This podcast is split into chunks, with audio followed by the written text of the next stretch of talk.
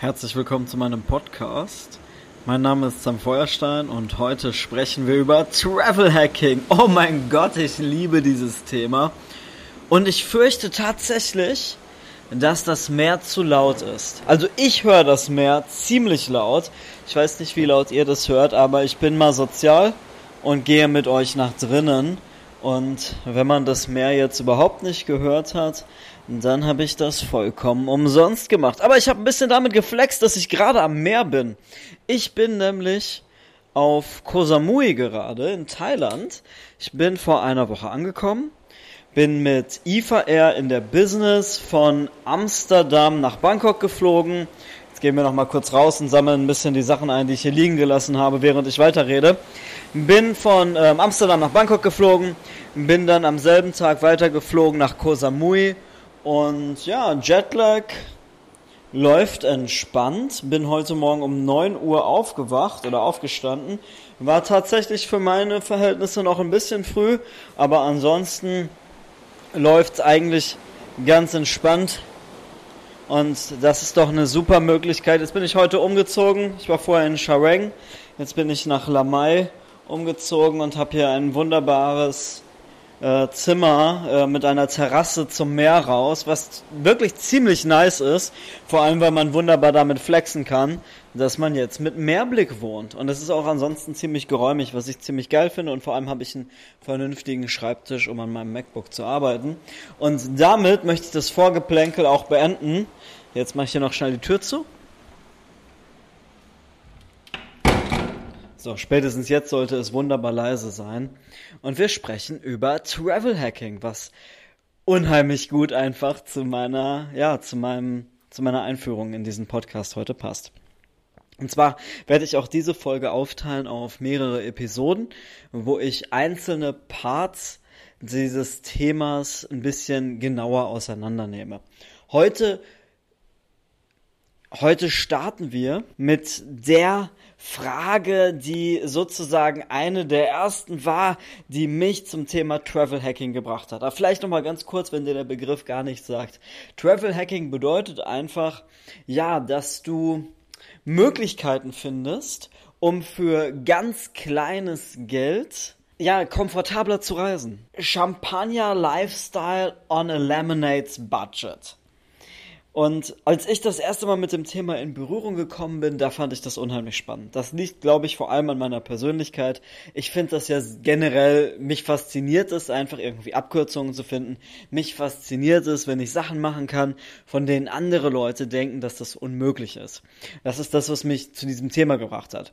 Ich wollte vor allem, ja, einfach dieses, dieses Thema Meilen sammeln hat mich unheimlich interessiert. Ich habe das total faszinierend gefunden, mir vorzustellen, hey wow, ich könnte für ganz kleines Geld Business Class fliegen. Weil das war für mich früher, vor ein paar Jahren, da war das irgendwie unerreichbar. Da habe ich mir gedacht, so, boah, ist das geil. Ähm, Business Class Flug, der kostet 5.000, 6.000 Euro und ich könnte den für viel kleineres Geld haben, weil das wäre für mich nicht erreichbar gewesen. Ich bin zwar immer davon ausgegangen, dass ich irgendwann in meinem Leben viel Geld verdienen werde. Aber früher hätte ich halt gedacht, so nein, dafür werde ich definitiv zu geizig sein. Ich werde niemals so viel Geld für einen Flug ausgeben. Selbst wenn ich richtig viel Geld verdiene, ich gebe doch nicht 5.000, 6.000 Euro für einen Flug aus. Und heute weiß ich es besser, weil ich inzwischen zum einen sehr günstig Business Class Flüge gebucht habe die letzten Jahre, also jetzt auch einfach ganz normal bezahlt, einfach weil ich dank Travel Hacking weiß, wie komme ich an günstigere Flüge, ohne dass ich die mit Meilen bezahle. Also ich bin zum Beispiel dieses Jahr für 950 Euro in der Business nach Mexiko geflogen und ich bin die letzten Jahre auch häufiger nach Thailand geflogen und habe immer so 1200 Euro in der Business bezahlt für hin und zurück, also 600 pro Strecke. Bin das mit ähm, Swiss geflogen, mit Austrian, mit Air China, mit Turkish und ja, jetzt bin ich mit IFA Air von Amsterdam in der Business äh, nach Thailand, also nach Bangkok geflogen für 200 Euro plus Meilen. Darum soll es aber heute gar nicht gehen. Das möchte ich lieber in einer anderen Folge ein bisschen auseinandernehmen. sondern mir geht's viel mehr um die Frage heute, wie komme ich in die Lounge am Flughafen? Weil ganz ehrlich, als ich mit dem Thema angefangen habe, das hat mich am meisten interessiert, weil ich wollte einfach flexen. Ich, ich liebe es, auf Instagram zu flexen. Und als ich mit dem Thema angefangen habe, habe ich mir Bilder angeguckt von Leuten, die am Flughafen so richtig schick in der Lounge sitzen und habe mir gedacht, boah, ist das geil. Du musst dann nicht wie der Pöbel am Gate sitzen und seien wir mal ehrlich, du sparst auch richtig Geld dabei. Weil was kosten Dinge am Flughafen? Oh mein Gott. Ich war im August in Istanbul es war alles so extrem günstig. Dann war ich am Flughafen und habe mir einen Monster Energy Drink gekauft und habe, das war lustigerweise, als ich auf dem Weg in die Lounge war. Aber ich weiß gar nicht mehr warum, aber aus irgendeinem Grund bin ich dann doch nicht in die Lounge gegangen, sondern habe mir gedacht, hey komm, nimm dir hier nochmal ein Getränk irgendwie schnell mit. Was kostet die Welt? Äh, ich habe mir das so kurz überschlagen, habe mir gedacht, so hey, selbst wenn diese Getränkedose jetzt drei Euro kostet, was sie garantiert niemals an diesem Flughafen kosten wird, dann ist das ja immer noch viel günstiger, wenn ich mir das jetzt hier kaufe, ähm, anstatt dass ich es im Flugzeug trinke. Und weil, ja, Sternzeichen Geizhals, das ist etwas, was ich tatsächlich auch häufiger mache, wenn ich Economy fliege. Dann kaufe ich mir schnell irgendwie am Flughafen in einem Automaten was für drei Euro, weil es immer noch günstiger ist, als im Flugzeug ein Getränk zu bestellen. In den meisten Fällen, nicht immer. So, und so war das dann halt, ähm, Istanbul, ähm, schnell noch so einen Energy Drink geholt und hab dann bezahlt, hab da gar nicht drauf geachtet und hab festgestellt, so, what the fuck? Er hat umgerechnet 5,50 Euro gekostet was unterm Strich bei allem, was ich in Istanbul ansonsten gespart habe, immer noch absolut affordable war. Aber es hat trotzdem in der Seele wehgetan. Und du hast mit Sicherheit solche Situationen schon ganz oft erlebt, wenn du oft am Flughafen warst. Auf einmal kosten so ganz normale Sachen, kosten auf einmal die Welt. Ich meine, hol dir mal irgendwo einen Kaffee und ein Sandwich und du bist so viel Geld los. Ich war in, äh, genau, ich bin Stuttgart-Lanaka äh, geflogen im September und die Long Lounge war zu, weil sie renoviert wurde und ich habe mir so einen verfickten Donut geholt und eine Dose Cola und es hat, keine Ahnung, eine Million Euro gekostet oder so. Also plus minus, ich will nicht übertreiben, vielleicht waren es nur 500.000.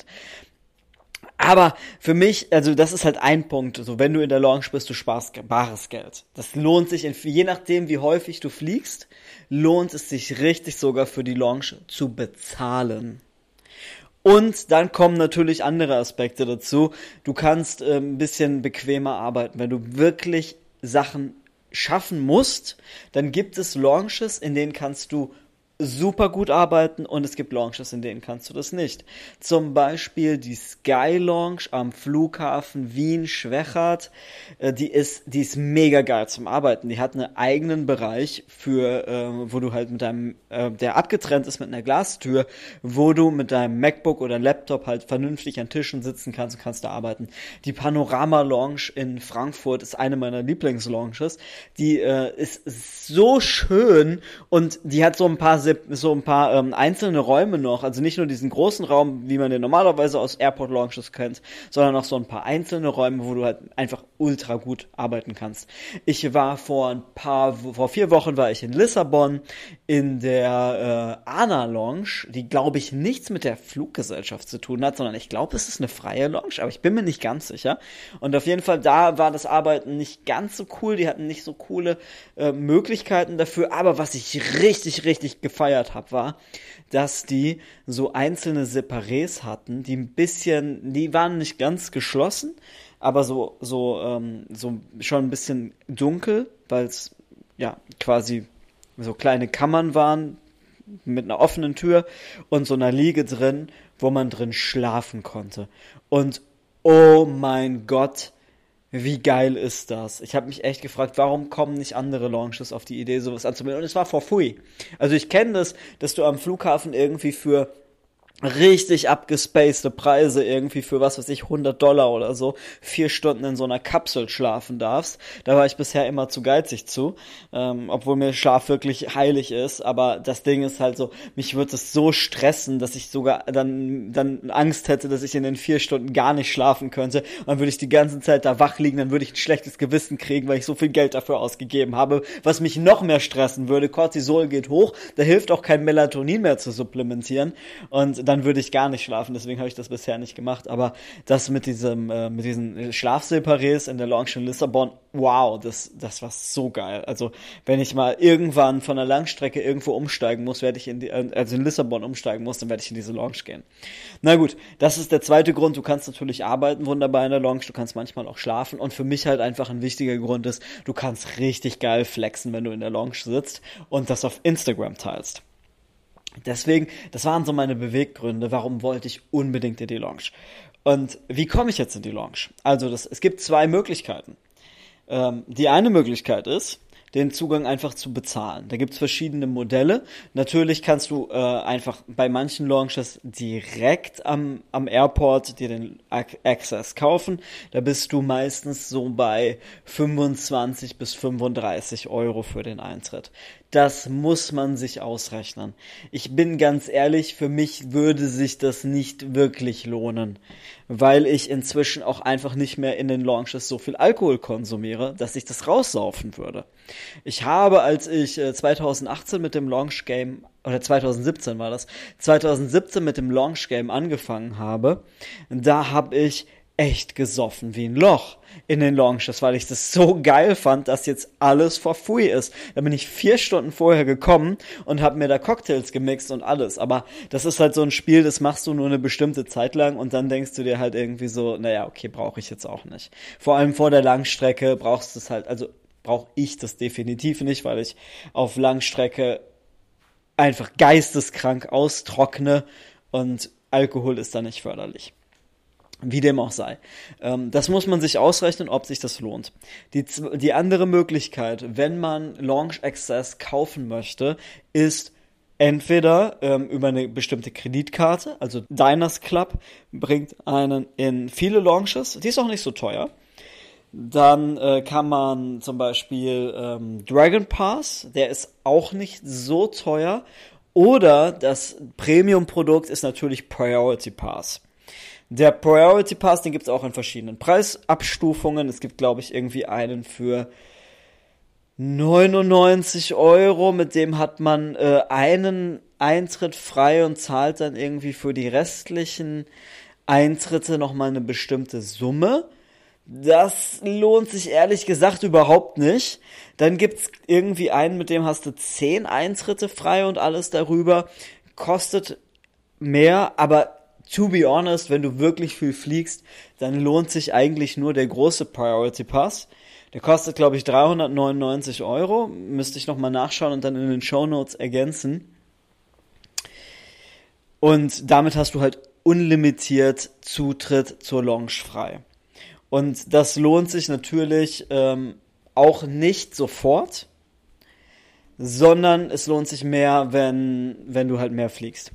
Ähm, ich habe 2017 Priority Pass gehabt, also den ich direkt ähm, über Priority Pass gekauft habe. Und da habe ich ein spezielles Angebot genutzt. Da gab es irgendwie zwei für, ich meine, 500 Euro oder so. Und ich habe das halt mit meiner damaligen Freundin zusammen gemacht. Das heißt, wir haben beide 250 dafür bezahlt. Für uns hat sich das absolut gelohnt, weil wir in dem Jahr, also ich habe so 50 Flüge in dem Jahr gemacht. Sie hat, glaube ich, 48 gemacht. Und wir hatten dann zwar auch später Status und wir sind auch Business geflogen, das heißt, da wäre die Lounge eh drin gewesen, aber wir sind auch total viel in ähm, in freien Launches gewesen, weil wir da halt entweder keinen Status hatten, kein Business-Class-Ticket oder weil es vielleicht an dem Flughafen keine Vertragslaunch von unserem Status gab, etc. Ähm, das, hat sich, das hat sich auf jeden Fall super gelohnt für uns. Ich würde es heute anders machen. Vor allem, wenn ich noch eine zweite Person dabei habe. Und hier kommen wir zu dem Thema, das dir in jedem Travel Hacking YouTube Video, in jedem Webinar, in, in jeder Facebook Ad ähm, angepriesen wird, und zwar die Amex Platinum. Die Amex Platinum ja, ist äh, eine ziemlich teure Kreditkarte, kostet aktuell 660 Euro, bietet aber auch eine ganze Menge in der Theorie, hat also sehr viele Versicherungen. Hier ist natürlich die erste Frage, brauche ich die? Dann hat sie ein paar ganz coole Aktionen immer wieder. Auch hier ist die Frage, brauche ich die? Dann kommt sie irgendwie mit ähm, 200 Euro Reiseguthaben und 200 Euro für Sixth Ride, also Stand Dezember 2022. Keine Ahnung, wann du die Folge hörst, ob das noch so ist. Aber auch hier ist die Frage, brauche ich das? Ähm, weil wie gesagt, die Karte kostet aktuell 660 Euro. Wenn du viel fliegst und du willst den Priority Pass haben, dann in dem Moment lohnt sich die Karte. Die kommt nämlich mit zwei Priority Pässen. Das heißt, im Idealfall hast du jetzt irgendwie noch einen Freund oder eine Freundin, ähm, der oder die das mit dir nutzen möchte. Dann lohnt sich das mega weil die 330 Euro, sag ich jetzt mal, wenn man es einfach durch zwei teilt, ist die Amex mit dem Priority Pass auf jeden Fall wert. Und das Geile ist, dass man bei dem Priority Pass aktuell sogar noch eine Person mit reinnehmen kann. Das heißt, wenn ihr jetzt zum Beispiel auch immer zusammen verreist, könntet ihr insgesamt noch zwei Personen mehr mit reinnehmen. Ihr könnt also mit vier Leuten in die Lounge. Und das ist natürlich, das ist natürlich ein No-Brainer. Das ist natürlich richtig, richtig geil, wenn man denn oft genug fliegt und wenn man an Airports ist, ähm, wo es vielleicht keine andere Lounge gibt. Also wenn man jetzt zum Beispiel Status hat, da gehe ich da gleich nochmal drauf ein, aber du bist jetzt zum Beispiel, ich habe Star Alliance Gold und ich bin aber dieses Jahr einmal ab, äh, was war das, Katowice geflogen. Und Katowice hat lustigerweise keine Starlines Gold Launch und auch keine American Express Launch, aber eine freie Launch, was mich schon schon absolut zu, zufriedengestellt hat, also richtig geil. Und ich bin auch ab äh, Danzig geflogen und wenn ich mich recht erinnere, gab es in Danzig auch nur eine freie Launch. Und da hat mich auch der Priority Pass reingebracht, weil ich hatte nur ein Eco-Ticket. Das sind die Punkte, wo sich die Amex mit dem PP auf jeden Fall richtig lohnt. Hinzu kommt, dass Amex auch noch dich in die Plaza Premium Lounge bringt. Ich war dieses Jahr in ähm, Cancun, da gab's, da gab's ähm, eine Frage, also das Ding ist, die Scheiße war, ich war ultra früh am Flughafen. Ich war zwölf Stunden am Flughafen, als ich von Cancun zurückgeflogen bin. Ich weiß nicht mehr, was mich da geritten hat. Ähm, ja, doch, ich musste irgendwie sowieso aus dem Airbnb aussteigen, aber erst um elf. Also ich war aber schon, ich war einfach übelst früh wach, weil ich es nämlich vorher, das hast du vielleicht in den Podcast-Folgen hier vorgehört, ich habe es erfolgreich geschafft, meinen Schlafrhythmus schon bevor ich, also Mexiko-Deutschland, sechs Stunden Zeitverschiebung, und ich habe es aber schon vorher geschafft, meinen Schlafrhythmus schon so anzugleichen, dass der Jetlag nicht so, so abnormal werden sollte. Und deswegen bin ich schon um fünf Uhr morgens halt von alleine aufgewacht und hab dann, war auch schon irgendwie mit allem fertig und hab dann eigentlich überlegt, naja gut, ich kann ja jetzt, jetzt auch noch bis elf Uhr in meinem Airbnb chillen, hatte aber da absolut keine Lust drauf. Also jetzt ab neun wäre es cool gewesen, wäre ich nochmal an den Pool gegangen, aber ähm, da hätte ich ja dann immer noch die, keine Ahnung, Stunden bis um neun überbrücken müssen. Und dann habe ich halt irgendwie die Uber-App gecheckt und habe gesehen, es gab Fahrten zum Airport, was in Cancun echt richtig selten ist. Es ist so schwer, ein Uber zum Airport zu bekommen. Und die wurden auch ohne Witz im Minutentakt teurer. Ich habe dann, habe nach Uber gecheckt, dann habe ich mir irgendwie noch, so habe ich noch zwei, drei Sachen eingepackt, die letzten, und hatte aber, glaube ich, auch noch irgendwas zu essen, was ich noch schnell wegsnacken wollte, bevor ich los wollte. Und dann habe ich nochmal nach Uber gecheckt und die sind schon direkt irgendwie doppelt so teuer geworden. Habe ich mir gedacht, so, Alter, nein, du fährst jetzt zum Flughafen, weil sonst wirst du hier später stehen und Taxi ist auch ultra teuer. Ich habe auf dem Hinweg, da war ich ein richtiger Vollidiot. Da bin ich ähm, ja auch von der von der aus Lissabon bin ich ähm, in der TAP Business Class geflogen bis Cancun, hab glaube ich sogar eine Stunde oder so auf dem Flug geschlafen, war aber ein Tagflug und ich auf Tagflügen schlafe ich normalerweise nicht und bin dann gelandet und war richtig fertig und habe ohne Witz für fucking 65 Euro ein Taxi genommen. Und hab mir dann, als ich dann in meinem Airbnb war, gedacht so, nein, das machst du nicht nochmal. Nein. Und hab dieses verfickte Uber dann genommen, das mich um 6 Uhr morgens zum Airport gefahren hat. Und mein Scheiß, ich war, war nicht ganz 6 Uhr, ich war 7 Uhr oder 6.30 Uhr war ich am Airport. Und mein Scheißflug ging um 22 Uhr. Ich hatte echt viel Zeit am Flughafen. Ich hatte richtig viel Zeit.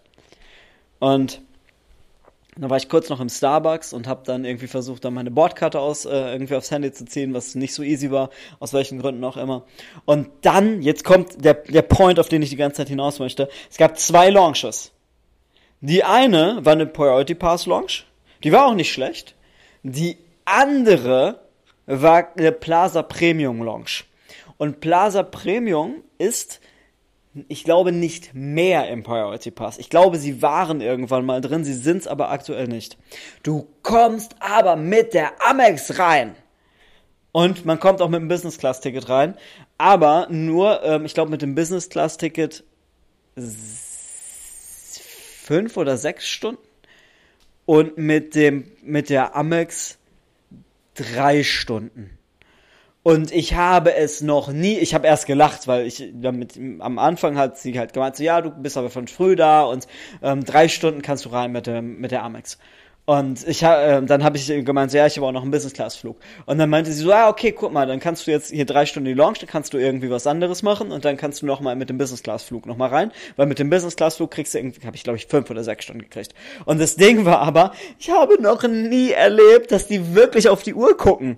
Es gibt bei den meisten Launches so eine Zeitbeschränkung, so von wegen so, na ja, drei Stunden Aufenthalt, bla bla bla. Aber ich habe noch nie in, keine Ahnung, wie oft bin ich jetzt schon mit Launch Access geflogen. Ich glaube, die letzten Jahre bestimmt 200 Mal. Es ist das erste Mal gewesen, dass die wirklich mich nach diesen drei Stunden gesucht hat und da stand und mir gesagt hat, dass meine Zeit um ist. Aber der scheiß PP und die Amex haben mich gerettet an dem Tag. Weil mit dem Business Class Ticket bin ich dann zwar fünf Stunden reingekommen, aber ich war ja über zwölf Stunden am Airport. Also war ich erst irgendwie, keine Ahnung, äh, ich war zwischendurch auch noch mal draußen spazieren und habe noch ein bisschen die Sonne genossen, weil es war so, so geisteskrank kalt in diesem Airport. Ich habe so unnormal gefroren. Ich bin danach in Deutschland gelandet und habe mir gedacht so, wow, hier ist es wenigstens immer noch wärmer, trotz verficktem November, als es in Cancun am Flughafen war. Naja, auf jeden Fall ich war drei Stunden in der einen Lounge, bin dann in die PP-Lounge gegangen, also eine freie Lounge, wo ich mit dem Priority Pass reingegangen bin und habe da noch mal ein paar Stunden gechillt und bin dann mit dem Business Class Flug noch mal in die Plaza Premium Lounge gegangen und damit habe ich halt dann die die Zeit am Flughafen ziemlich gut rumgekriegt. So, jetzt ist halt das Ding. Amex bringt dich mit dem Priority Pass in die in fast alle freien Launches in die Plaza Premium Lounge und auch noch in spezielle American Express Launches. Die sind aber rar gesät. Äh, in Sao Paulo, ich war im, wann war das? Ich glaube im August oder im, nee, im September war ich in Sao Paulo. Und da gab es eine American Express Launch.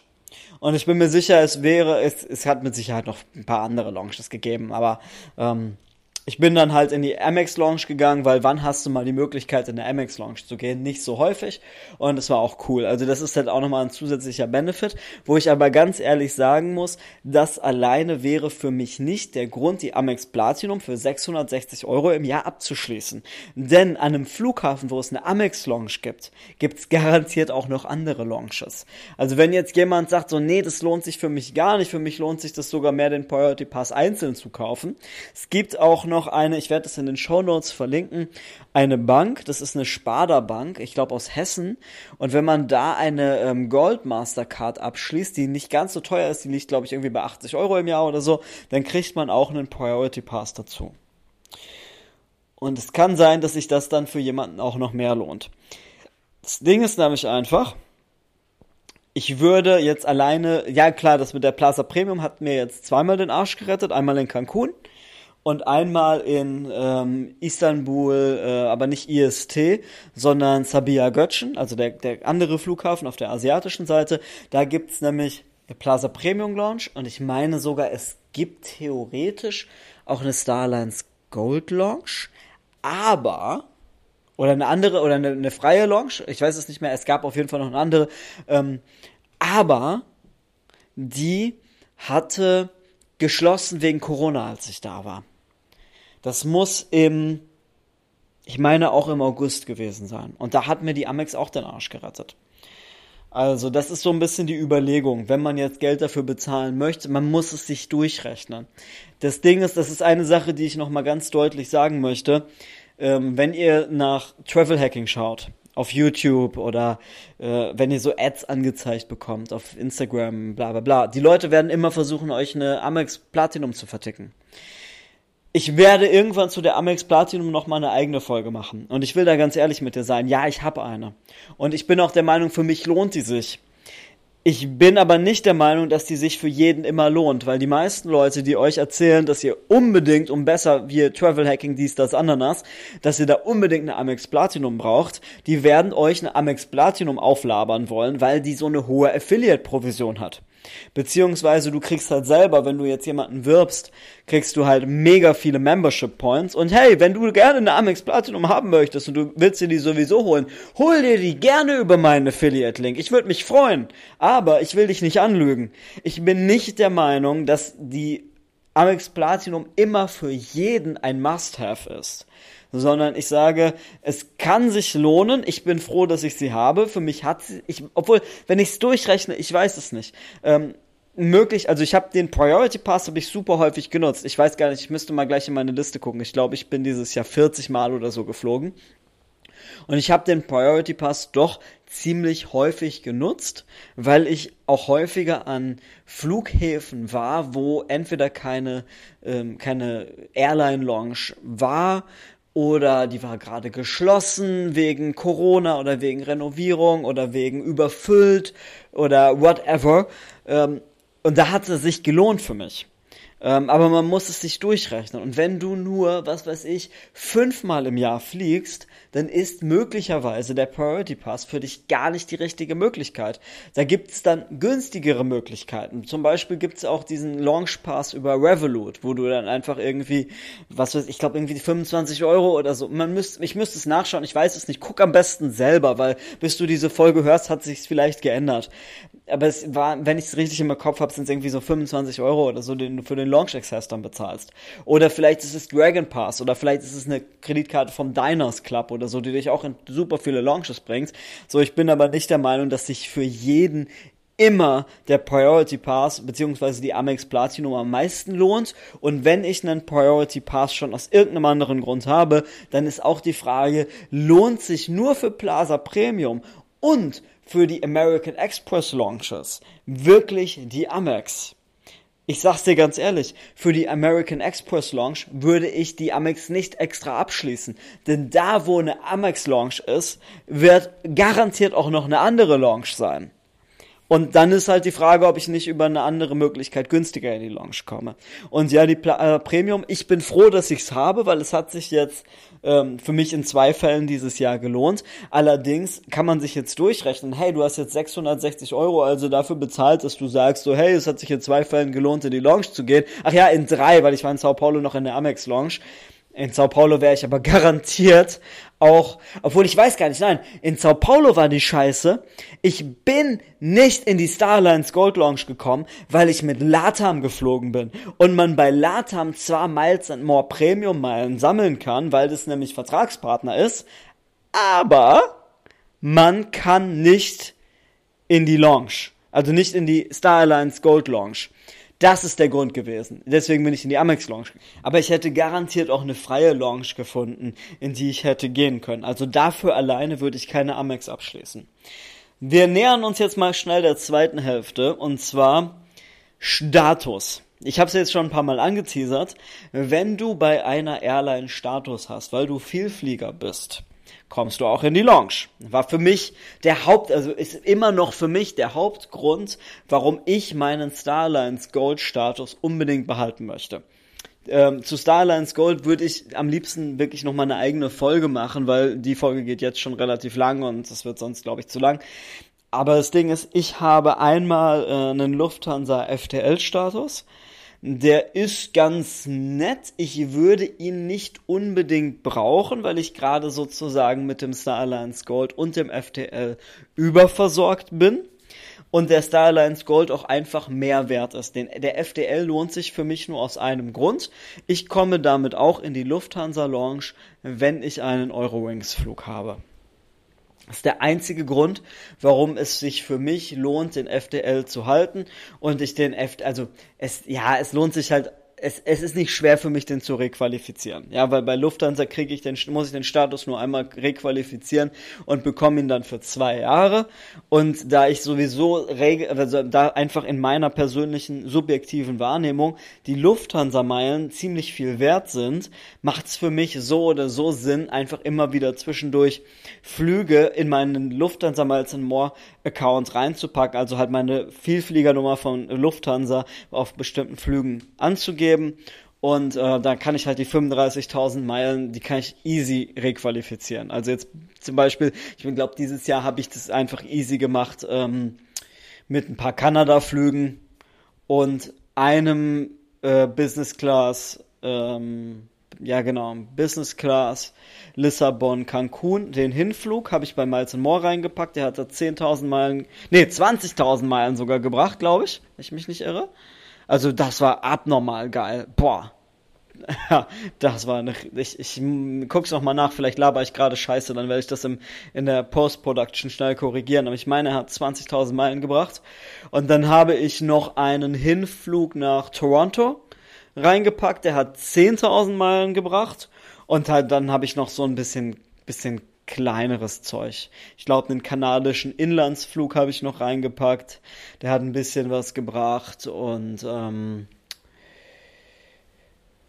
und ich weiß gar nicht, ob ich meinen Rückflug von Toronto reingepackt habe oder nicht. Wie dem auch sei, auf jeden Fall die 35.000 Meilen konnte ich da sehr schnell requalifizieren und es lohnt sich für mich aus dem Grund, weil Eurowings hat eine Korb, also Eurowings ist eine Lufthansa-Gruppe, ist aber nicht in Star Alliance Gold drin, also nicht in der Allianz. Für alle, die jetzt gerade kurz auf dem Schlauch stehen. Fluggesellschaften schließen sich in Allianzen zusammen. Und meiner Meinung nach mit Abflugstandort Deutschland oder Österreich oder Schweiz ist die Star Alliance für die meisten am interessantesten. Also müsste man in einer eigenen Folge ein bisschen genauer besprechen. Aber wahrscheinlich, jetzt das, geht man davon aus, Star Alliance vielleicht am interessantesten. Star Alliance sind ähm, Lufthansa, Swiss, Austrian, äh, Thai, Aegean, was haben wir noch?